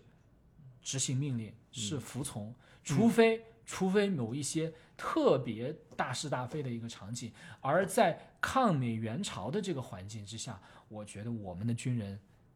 不是说我认为的那些特别大是大非的这种场景。我觉得，所以我觉得罗昌平的这么一个质疑，我相当的不认同。这讲到讲到了，就是两位对于反战啊，我再举一个例子，我觉得八佰拍的不错，嗯，里头那个黄晓明扮演了一个国民党的一个特派员，嗯他好像到了那个八佰这个仓库，跟谢晋元这个团长有一段交流，他有一段台词特别的知名。尽管我们能够看到他对政府的这个批判，批的是国民国民政府，但是你会发现这段台词对任何一个政府都可能适用。嗯我只讲可能适用，不嗯只讲可能适用。但是，但是我们没有这样的一个创作环境在这里头，我们也没有这样的一个接受习惯在这里头。嗯讲到抗日也好，讲到抗美援朝，大部分人都觉得我们是被侵略了。嗯啊，我们是受害者嗯。就整个中国大部分人的近代史观是一个屈辱史观，在屈辱史观之下，我们以受害者的一个心态，我们是很难去一个讲反战。所以我嗯说，讲反战电影，我们的史观必须走出受害者心态。嗯我们要认识到，中国整个近现代史既是一个打不过别人，既是一个落后挨打的历史，同时也是我们在西方各种力量的互动之下，整个中国完成现代化转型的这么一个过程。是的，而且这个现代化转型没有完成。嗯。这个问题其实涉及到一个历史，就是已经不是我们今天聊这个电影的这个问题，已经是如何看待中国近现代史的问题了。嗯那个有一本书，好像是徐中约的那本书还是谁的，就是中国近代史中。国近代史，他提出了一个核心论点，就是刚才老张说的这个，就是中国近代史的一个历程，并不是一个屈辱的历程，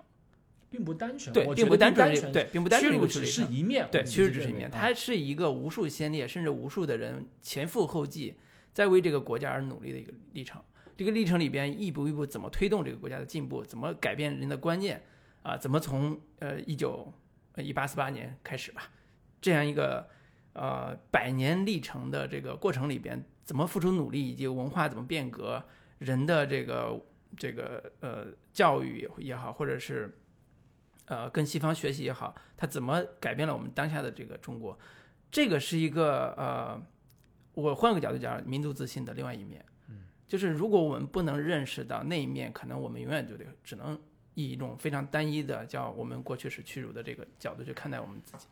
这这个当然跟今天我们聊这个长津湖可能关系没有那么大，但是根子是对是相似回到长津啊湖，回到长津湖，回到长津湖。刚刚我们是讲那个，就是对于真实历史的一个还原。我刚刚说，其实我觉得我军在长津湖这个战役这个片子中，对美军的还原度其实还是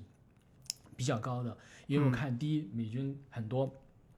士兵作战也很勇敢，嗯，他们也没有畏惧，因为以前哈。我讲讲，就是以前日本人跟美国人打的时候，日本人对美国人就有一个一个误判，他们认为美国人都是少爷兵，嗯啊，都是不能打，我只要一个冲锋，一个肉搏战，美国人就完了。对，后来日本人打败了之后，很多人日本人也觉得不服气，你只是武器比我好一点，嗯啊，那个如果我有你这样的这个这个武器装备的话，我也能打败你。包括现在，包括现在，我觉得可能很多人对美国人也是这么一个看法。嗯但实际上，我们看看这个片子里的这种创作者对美国人的这种塑造的这种态度，我自己觉得还是比较比较比较比较正确的，不像我们没有特别脸谱化，对，不像我们看那个《上甘岭》或者《英雄儿女》，就当当王成拿着爆破筒，然后下面密密麻麻的美军士兵，一个个都是很猥琐的，勾着背，然后那个胡子也不剪，或者一反正一看就是坏蛋，就是我们王成，一看就是主角像对。但你看在这个片子里头，你会发现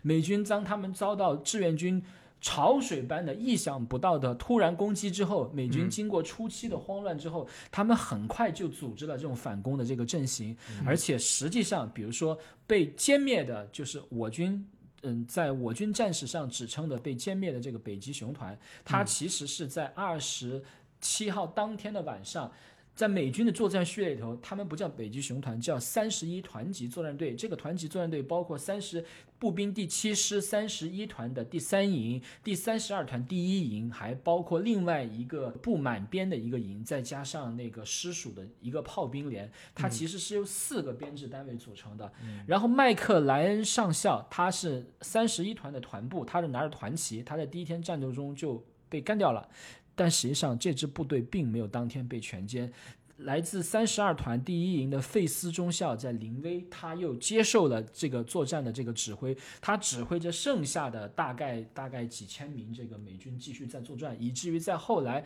阿尔弗雷德这个这个这个这个这个阿尔蒙德这个是呃军那个军长吧，第十军的这种军长，他还乘坐直升机到过新兴里，鼓励费斯中校，你们要继续往北去突进。嗯，所以并没有那个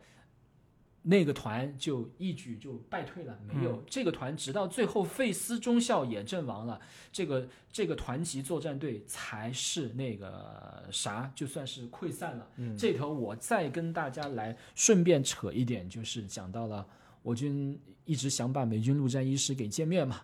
最后这个目标没有实现，我们把那个北极团、北极熊团的这个团旗给剿灭。但实际上，实际上北极熊团在美军的历史上，它并不是一支什么主力部队。我特意去查了美军历史上的这个三十一团。根据记载呢，就是美军美国步兵呢叫三十一团的有两支部队参加这个这支部队的参加长津湖战役的这个三十一团，在南北内战期间就取得了编制。不讲它太久，只讲它从它为什么取得呃北极熊团这个称号开始。一九一八年，十四国干涉这个苏联那个远东共和国，然后。北极熊团作为美军的一个主力，在海参崴登陆，然后就跟这个苏联红军打了一仗，但是这个战役级别、规模、惨烈程度都不太怎么样。但是这个团啊，就凭借这么一场大概是几百人级别的这么一个战战斗，拿到了这个北极熊的这么一个称号。然后这个团之后干嘛了呢？跟我们有点关系的是，一九三二年一二八年初的一二八抗战啊，中国跟那个日本在上海打，然后美军。派他们从菲律宾乘船到上海的公共租界，以保护侨民为由来观看了中日之间的这场这个幺二八冲突，感觉就有点类似在那个八百里头。八百里头不是八幺三淞沪抗战吗？也是中国军队跟日本军队打。大家记得那个八百里头还有一个飞船嘛？飞船里头好像有一些穿制服的外国人在那不停的拿望远镜看，拿望远镜看，然后对面的这个英租界里还有一些英国士兵巡逻。我感觉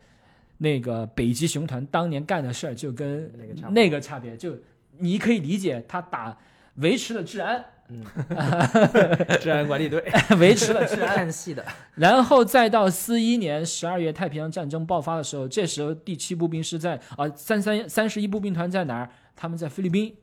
然后被日军歼灭了。然后几年之，就是第二年又重建了三十一步兵团的这么一个建制，然后再去打那个太平洋战争陆地战。但是我们熟悉历史的就知道，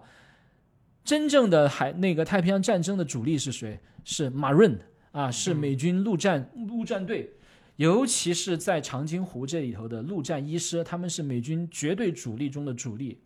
就是比如说讲太平洋战战争的这种转折，很多人认为是中途岛战役，但其实我觉得真正的转折是瓜达卡纳尔之战，就是瓜岛之战。瓜岛，而且是一个海空的联合大作战。就太平，就是六月六月四号的这个中途岛那个大战，日本人损失了四艘航母之后，但是在年底，就是四一年年底的瓜岛之战，以及四二年年初的所罗门海战中间，日本人还是给了美军。很强的这个攻击，包括美军在它的批量下饺子的航母下水之前，它的这个航母数量都非常有限。嗯，所以在这个我自己看来，就真正的这种转折之战是瓜达可纳尔之战，也就是二零一年的一零年那个美剧《太平洋战争》里头那个部队所重点表现的瓜岛之战。瓜岛之战主力就是这个陆战一师，陆战一师后来又打了什么？打了冲绳之战，又他的部队他分出去的那个，比如说。太平洋战争中间的那个募捐英雄、募资英雄巴斯隆就战死在那个佩里流之战，这也是一个以陆战一师的骨干分出去组建了陆战三师、陆战五师，打的一个非常惨烈的，而且是在美军太平洋战史中间对它意义有巨大存疑的这么一个战争。我想说的就是说，陆战一师就是经历过真正血战的美军主力，包括钢锯岭，嗯，也是陆战一师在打。这才是真正的美军主力。其步兵七师或者是说北极熊团，其实战斗力可能比较有限，但是但是还得说回去，就是说这些信息其实是公开的。我们为什么要不拒带以大家了解这么多东西来拍？即便是你看美军那个时候一个普通的第七师，它的火力也是十倍于我军。嗯嗯，你想差距多大？我们当时把这个北极熊团和三十一团级作战队能够干下来，都已经非常不非常不容易了。嗯所以我讲到讲到这一点，比如说还原史实的这个角度来讲，嗯我给大家补充一个信息。但我们这个这个节目呢，其实主要也不在于说还原史实，而是在于说大家背后对这个片子呢。其实是有一些不解，我们嗯站在我们从业者的这种角度，或者是说影迷的角度来给大家做一些解释吧，做一些说明吧。啊，因为我自己认为战争片呢，作为一个国家电影工业的一个重工业类型，它同科幻片或大的视效片一样，是非常考验工业化的这个运作能力的。在我看来，所谓工业化运作能力，大概应该我觉得也就是几个方面吧。第一个方面就是对类型创作技巧的这种掌握和尊崇；第二个方面呢，就是对一些制片管理上的一些环节，我们能够给它标准化、流程化，使得降低我们怎么来讲呢？我自己很认同之前跟一个朋友聊的一句话，就是说工业化它未必能够提高你的一个片子的品质的上限，但它一定是你的工业化水平提高了，那你这个片子的下限一定是能够提高的。我觉得像我们这样一个七千人参与的这么一个电影，又大量的这种特效镜头，时间又很赶，我们能够把它拍出来，就已经是中国电影工业化进程的一个里程碑的这么一个事件了。而且，我们也可也从过往的这种传统的这种这种刻板的这种对美军的刻画印象中间，我们也塑造了一个有血有肉。敢于作战，而且对对手充满了尊敬、尊崇的这么一个对手，就嗯。包括像《冰雕连》里头史密斯这个那个那个敬，还有一个嗯。敬礼，我觉得这也是我自己认为还挺人性化的这么一个表现啊。我我既没有丑化对手，嗯，对也表现出对手对手也是英勇作战的那一面。对，所以我我是觉得就是，呃，只能说是回到了一个正常的对于战争中的美国人的形象的一个展现吧。嗯，我觉得也不宜拔的太高。但是这一感觉是呃一个历史的进步。主要是啥呢？主要是啥？就我们抗日神剧看太多，对对对它至少是对抗日神剧的一个巨大的一个突破。对对对但是有换句话说，这这个长津湖也好，或者金刚川也好，它好像据我看的资料来讲，它在海外的，尤其在美国市场，它并没有显得那么的引起像美国人民的这个当然热潮啊，欢迎热潮。中国也一样，中国现在对于整个世界的格局和也好，对于中美的关系也好，已经不可同日而语了。那为什么我们的长津湖电影或者金刚川电影在美国没有取得那么大的反响呢？或者大预想中那么反响？比如说老张刚才你也提到说，这个片子明显就是我们向美国喊话嘛，不要误判我们的军事实力和这个这个意图。嗯，那那现在我们这个话喊出去了，那美方有什么回应吗？我觉得这其实是几个方面啊。首嗯先就是美国人民对于外语片，对于其他国家拍的电影，幕带字幕的片对，，基本就都不感 兴趣。美国人民不感兴趣。对美国人民、普通人民众肯定是不感兴趣的。嗯，其次是美国对于这类战争片，他们自己拍了多少，就是这这类的相对比较经典的吧，什么《拯救大兵瑞恩》呀，嗯，包括那什么《决战中途岛》等等的这样的一些电影，他们早就已经非常熟悉了。那相对一个就是中国电影工业化刚起步没多长时间的这样的一个电影作品的话，从娱乐性诉求来说，我觉得对于美国人人民而言，我我会觉得说他们并不稀奇，或者说嗯 看并没有那么觉得有什么太震撼归。根结底，可能美国人民的这个外语素质比较低，啊对，看不懂中文。看不懂中文，也不愿意看带字幕的。对，我倒是不觉得说，因为这个电影本身是说讲的是怎么打美国人，嗯这个东西在意识形态上，美国人民有多难接受，或者说嗯难、就不愿意看这样的电影。我觉得嗯主要还是说从娱乐性本身来说，就是不不能完全满足。就是美国美国观众的需求，嗯同时对于这样的题材，就是外国电影来说，他们也并没有那么感兴趣。对，因为因为这个也涉及到一个就是，呃，美国人民常年来对于越战电影或者越战题材的这个拍法嗯，是非常多的，包括现在都还有。对，啊，那相对来讲，我们在那个中朝的这个朝鲜战争这个维度上看到的影视作品，除了呃，我记得是早年是有的，就是六十年代什么是有美国拍过的，但是那都是现在来看也是不知名的。嗯到现在为止，其实是非常非常少的嘛。嗯说明这个在一定程度上，呃，比如说美国那边的这个，比如说电影工业也好，或者电影的这个公制片公司也好，他们也不希望用这种方式来挑起进一步挑起中美之间的对立。就是这是我自己的这个解读啊。顺着这个少华来讲哈，我觉得就是说，呃，美国其实是一个允许这种不同利益、不同观点可以并存的这么一个国家，对吧？嗯那我们知道，就是说，华尔街、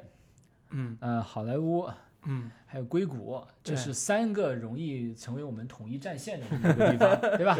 啊，好莱坞嘛，那么白左嘛，然后又想赚中国市场这个钱嘛。嗯第二呢，就是说你要你要你要你你你你要想反映那些美国政府打那些无谓的这种战争嘛，那就可劲儿拍越战就得了嘛。越战跟韩战，你说从对政府的这种批评点上都是一样。伊拉克战争才是重，对对重重头戏对。嗯你你们你们要批评政府什么的，你美国政府犯了那么多傻事儿，就你们就批什么一战啊啊批这个那个越战就行了。哎，阿富这个汗战争这个韩战咱们就你就不用提了，我们还要赚中国人的钱呢。对对对对，我觉得有这一层思路这个很清楚因啊。因素在这个里头。但是现在中国人钱也赚不到了呀。这蜘蛛侠谁能想到这个 这个祸及殃鱼嘛？人家那个华尔街跟好莱坞也说，我们跟美国政府不是一拨人，你们不要把我们这个混到里边一块打。对，所以换换个角度来说，我们刚才也聊真军战士在那个朝鲜战场的这个英勇事迹嘛，也也也跟近近最近那个啊、像狙击手这些电影的上映直接都有关系。那朝鲜战战战场上这场战役对于我们中国到底改变了什么，或者对于我们呃现在到底有什么样的意义？我觉得老张作为军迷其实是呃比较比我俩要更嗯，更有深度或者更能总结出来这种意义的对我觉得我们讲一点就是适合说的吧，因为嗯有些有争议的这种地方，我们可能那个知识能力也达不到。我尤其讲讲我我自己的一些一些感觉啊，嗯比如说有人讲这个是立国之战，我自己还是挺认同的，因为我觉得就是抗美援朝这一战确实是打出了这个中国人的这个军威，因为我觉得整个从一八四零年以来。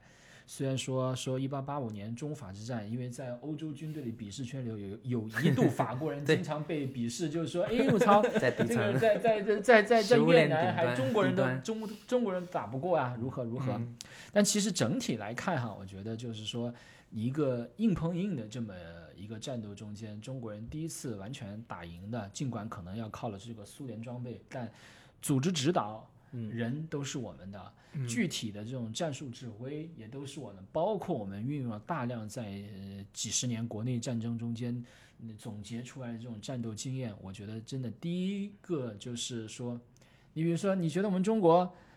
一战也是那个什么胜利国，国，二战战也是战胜的这个啊胜利国，但你会发现，一战、二战我们更多的胜利是一个外交策略的胜利，就是你选边嗯选对了，嗯你站在对的一边，所以呢，你成为了这个那个胜利国。但核心的硬仗都别人给打的，那一战我们就不说了啊，我们就不说了。二战我们中国这打八年，打到最后还有一百多万日军在中国大地上，最后向那个我们来投降的。日军核期最初期的那个核心的十四个师团，你看看有多少是在中国经过检验，最后整建制的被消灭掉，是在太平洋的一个个岛屿上被谁消灭的？都是美军。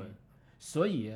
所以这真的就打出士气出来了。就是我把你最牛逼的这种军队，我不说打赢嘛，至少我们打得个平起平手平手啊。我觉得这个真的就是立国之战，我觉得这一点是打出中国人的威风。我觉得当属这个抗美援朝这一战。就你就不管我说我的伤亡损失是如何大，因为我觉得这里头就是还就是一个两个文化体系下面的评价语境是不一样的。就美国人他很在意，就是说我死了多少人，但是在我们的体系中间，就是我要取得战略层面上的这种胜利，有的时候我可能会不惜一切代价。就不惜一切代价，已经是在我们这个社会浸润程度很深的一个军事术语，所以我们不惜一切代价，甚至可以在疫情的情况下，你都会频繁的看到我要不惜一切代价稳定住疫情如何？这就是我们这个社会的一个评价体系跟美式的体系，它其实是不一样的。嗯，所以这是这是第一。第二个呢，我觉得那上百万的曾在朝鲜大地上战斗过的志愿军的士兵，我我不说那些什么其他的，我只说没有他们。苏联的那一五二五那几百个援助中国的项目就落地不了中国，嗯，没有他们，中国军事工中国军事工业的快速现代化，中国国防工业快速现代化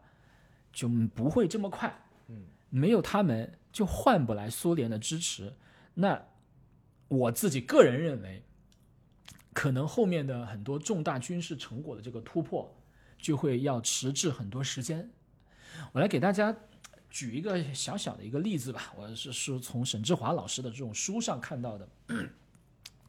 嗯，抗美援朝，嗯，签停战协议是一九五三年的这个七月末，就实际上就不打了。这志愿军正式回国是五八年，但实际上打完了这一仗之后呢，中国在共产主义这种阵营中的国际威望就都很高了。嗯，五六年呢。赫鲁晓夫，呃，在苏共二十大上，就他的一些策略就开始跟中国有不一样的。嗯，那个时候呢，毛主席就讲说，我们在呃政治上是大国，我们但我们经济上不行，所以我们要苏联的援助，所以我们要超英赶美。那我们怎么是政治上的这个大国呢？主要就是靠志愿军在朝鲜打了这么一仗，大概是。五七年的时候，这个莫洛托夫、马林科夫他们曾经有一阵想搞个政变，啊，把那个那个赫鲁晓夫给那个逼下去，十几天那个逼下去。嗯，然后赫鲁晓夫呢，他就使了一个招，他就说：行啊，这个事情咱不能是政治局常委的或者是委员这些人，我们要改搞搞一个两百人的扩大会议，我们两百人扩大会议，我们来投这个票，因为。这两百多人中间，就他可以掌控的这种票数就更多了。所以这个时候，你看他粉碎了一场未遂政变，他要派人到中国来征求毛主席的意见。也就是说，在整个共产主义世界，毛主席其实是一个非常有威望的这么一个领袖人物了。那毛主席的这个威望靠哪里来？我自己觉得。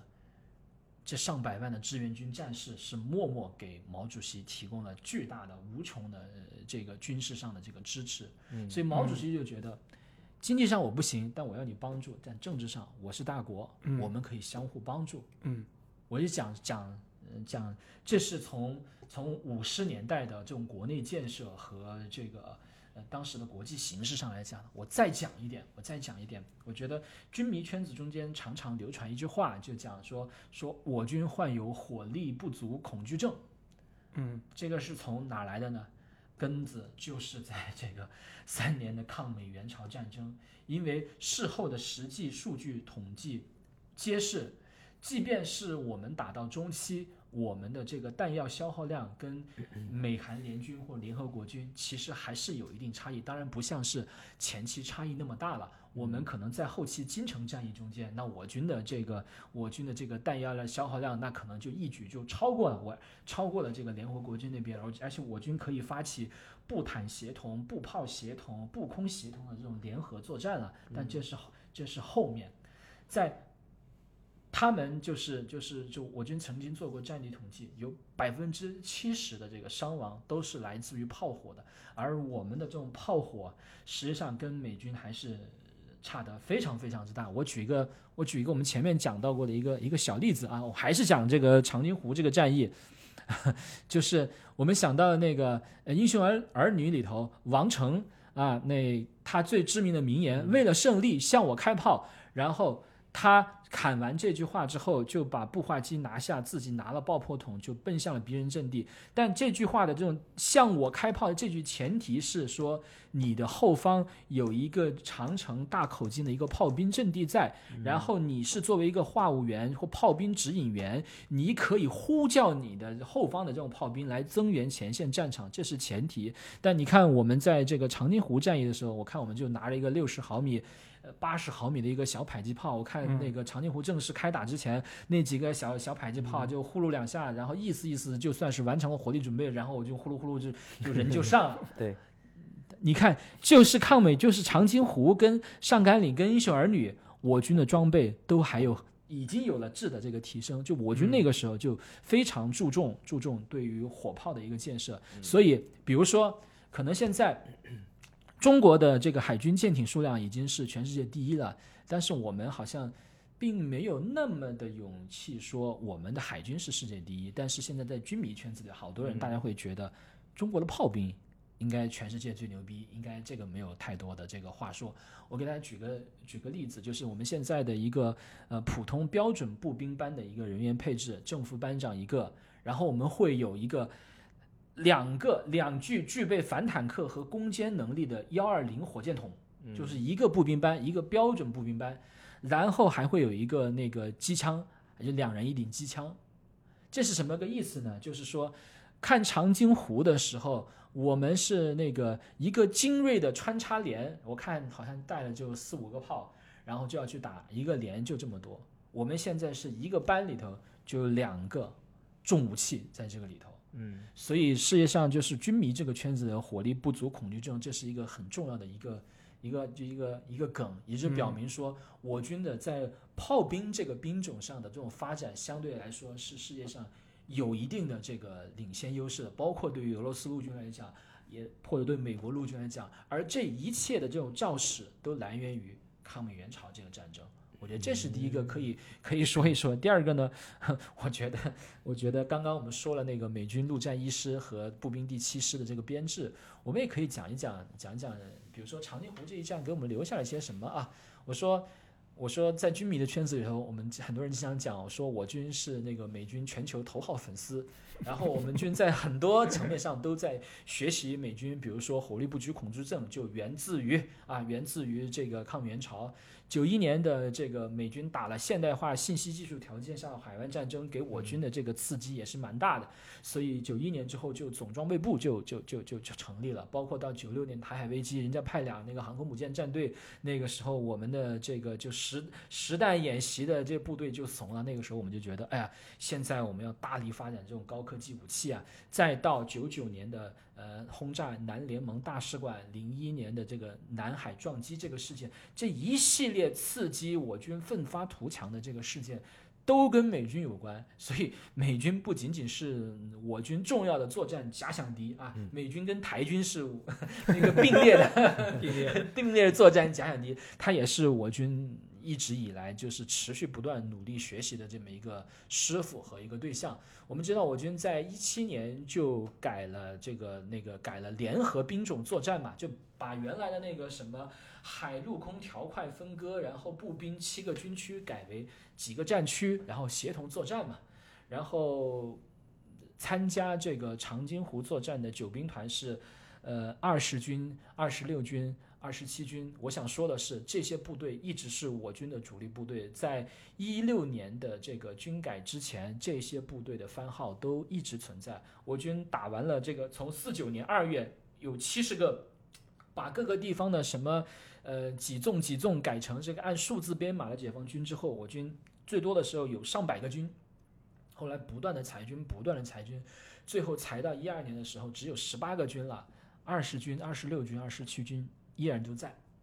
也就是说，长津湖这个战役虽然在民众在对外宣传这个层面上我们不怎么讲，但是，但是，呃，我觉得内部对于参加过这场战斗的那些部队，军方还是有尊重，甚至乃至于乃至于我我我自己在觉得有可能，我没有没有我当然没有去做过这样的一个一个一个去核查或者我也没有渠道，但是我觉得。我描述这个场景很有可能是实际决策时的一个场景，就是这个片子是一个，首先是一个政治宣传片，得需要有一定实力的人来推动这个事情。可能某位有实力的人，他就是九兵团二十军、二十六军、二十七军的某位将领的后人，或者是说他的曾经在这个。部队工作过，他对这个部队有感情，他对部队打过这么惨烈的这个战役，但却没有得到民众的一些认知，可能内心会有一些小小的，呃，呃委屈或者是不平，那可能会借助这么一个机会表达。这个完全是我的一个、嗯一个猜测，嗯但是我认为非为，常有可能。但很有可能是这样的。最后我，我我借用啊，我借用这个呃刘伯承元帅当年五十年代在评价这个长津湖战役的时候，他说过的一句话，我觉得可以给大家呃一个一个一个不同的一个见解吧。就当年刘伯承讲，我们集中了十五倍于别人的兵力，付出了十倍于别人的伤亡，没有全歼，没有全歼人家陆战一师，让人家带着辎重、带着伤员，还有几万难民成建制的溜走了。他说：“我们真的要好好总结这个事情的的经验教训啊！”所以我觉得，好像那个我们的这个不断学习、与时俱进的这种军队，从从长津湖也好，从抗美援朝，对，学到东西还挺多的，只是可能我们大家普通人不一定能够感受得到。我嗯一直觉得我们中国人这种学习能力、与时进步的能力，就还还挺强的。就像嗯虽然天天喊着反美，但是你看美军的那些联合作战的这个机制，啊，我们一样的学的很快。嗯啊，对这个老张作为军迷，对于国内国外的军事形势分析的真是对酣畅淋漓，听得我们一愣一愣的，虽然听不懂，但觉得好像不明有点东西。对对 对，今天真的是学习了，嗯。长了不少知识。对，其实还是一个呃，对于当年那段历史的一个梳理和回顾吧。我觉得重点是这个，因为这段历史其实在很多的这个渠道里边，可能我们掌握的信息都比较单一，然后呢，能看到的资料呢，也其实这两年有一些啊、呃像王淑曾他们写那些，王树增的书比较早了，这不是这样。对对对对，写的那些那些战役的这个资料，呃，算是有一个大众能接触的一个渠道吧。尤其电影这次拍了之后，可能大家对那段历史也有更多的好奇心，像我们现在这样去去从老张这边，从各种渠道那边去得知一些关于战争的细节。对啊，还是有一个所谓的这个嗯回顾或者是梳理的一个必要的，因为呃，我们我跟老林两个这个文艺青年，对于呃所谓大格局、大开大合这种战争片，其实嗯不太不太不是特别感冒啊，因为因为他还是跟个人的距离太远了，对，就是跟普通的还是小太小，清新了一点。对对对对，我觉得可以去看看那个狙击手。我嗯今天看完这个狙击手哈，就我在看字幕的时候，他们就会把那些呃那个班的那个战士啊，就是把他们那个黑白的这个、嗯那个头像展示出来，列示了他们的这个年龄。嗯我当时我看这个片的这个字幕这个环节，我看长津湖的字幕这个环节，我真的有一种油然而生的这个崇敬感。我就在嗯。想，比如说今天看这个狙击手，除了张宇扮演的这个刘文武，他剧中的片中的人物的年龄是三十一岁之外，嗯。其他所有的战士大的嗯。二十一岁，嗯好多多数都是十几岁，不到二十岁。嗯。我们现在经常就是我们作为在单位上班有一定工作年限的人，经常讲到这些，别说那些那个什么那些研究生毕业的啊，嗯。就讲那些大学毕业都觉得人家是小孩儿嗯。啊，那个小屁孩儿如何？但你想想，就是当年这波志愿军战士基本就是